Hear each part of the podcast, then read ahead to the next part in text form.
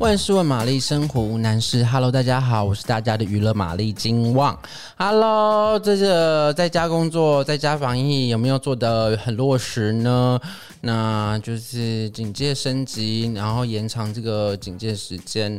大家真的是哦，没事不要出门哦，然后呢，也要就是多规训一下家里的长辈，没事，哎，真的不要出门。那现在就是要去菜市场的话呢，其实这个线上的这个购买都已经很方便了，不一定要跑菜市场哦，就是不要造成很大的群聚啦，就是这个。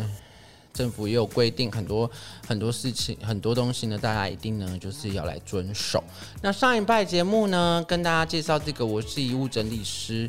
那这部戏大家这一拜没追完了呢？相信很多人都已经追完了啦。那应该也很喜欢里面饰演这个朝上九的这个叔叔啊，李帝勋。当然，李帝勋，不知道大家在看那个戏的时候，会不会觉得说很像有撞脸那个潘玮柏这样子？那因为李帝勋近最近就是有两部作品嘛，其中一个就是这个《我是遗物整理师》，那另外一部就是呃《模范计程车》这样子。那《模范计程车》呢，已经差不多播毕了嘛，对不对？那其实呢，这个这两个角色呢，就是在这个《模范计程车》里面的这个金道奇这个角色跟这个呃。我是遗物整理师里面这个角色有点不太一样，那一个是比较像是流氓，比较痞啊。那金道奇又是那个模范计程车里面就是属于一个比较呃深思谋虑的这个比较酷的一点这个角色这样子。那其实两部这个讨论度都非常高，然后再次呢引起大家对这个李帝勋的这个兴趣哦。那李帝勋除了这个串联潘玮柏之外，他很早的也不是说很早了，之前这个广为人知的一部作品就是这个信号。嘛，对不对？肯定喜欢这个韩剧的，不管你喜不喜欢韩剧的，老实说，你都可能有耳闻过这个神剧《信号》（Signal） 的这个。这个高的评价，那这个高这个高的评价呢，一直延续到让大家很期待说这个信号有没有可能拍第二季的可能？那其实基本上呢，已经说很久啦，就是到底要不要拍第二季这样子。但是好像之前好像在去年的时候有一度传出说即将要拍了，结果后来好像是遇到疫情的关系，然后呢又无限期的来延拍这样子。那相信呢，很多朋友都会觉得，嗯，不是要拍了吗？怎么又？不是说不拍，就是说要无限期那个什么，要无限期拍摄怎么？呃，其后面有其他作品一直保住来这样子。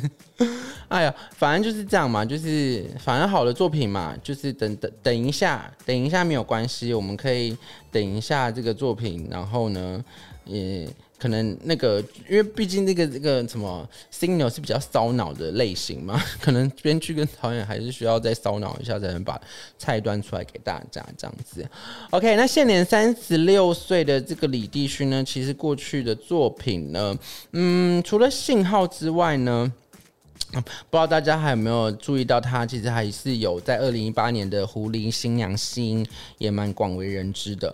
然后其实中间呢，基本上他都没有休息啦，倒是是有一直在拍电影啊，然后一直在一直在那个一直在演电视剧。那主要是今年的这个两部作品，就是《模范计程车》跟《我是义务整理师》，就是再度受到大家的关注。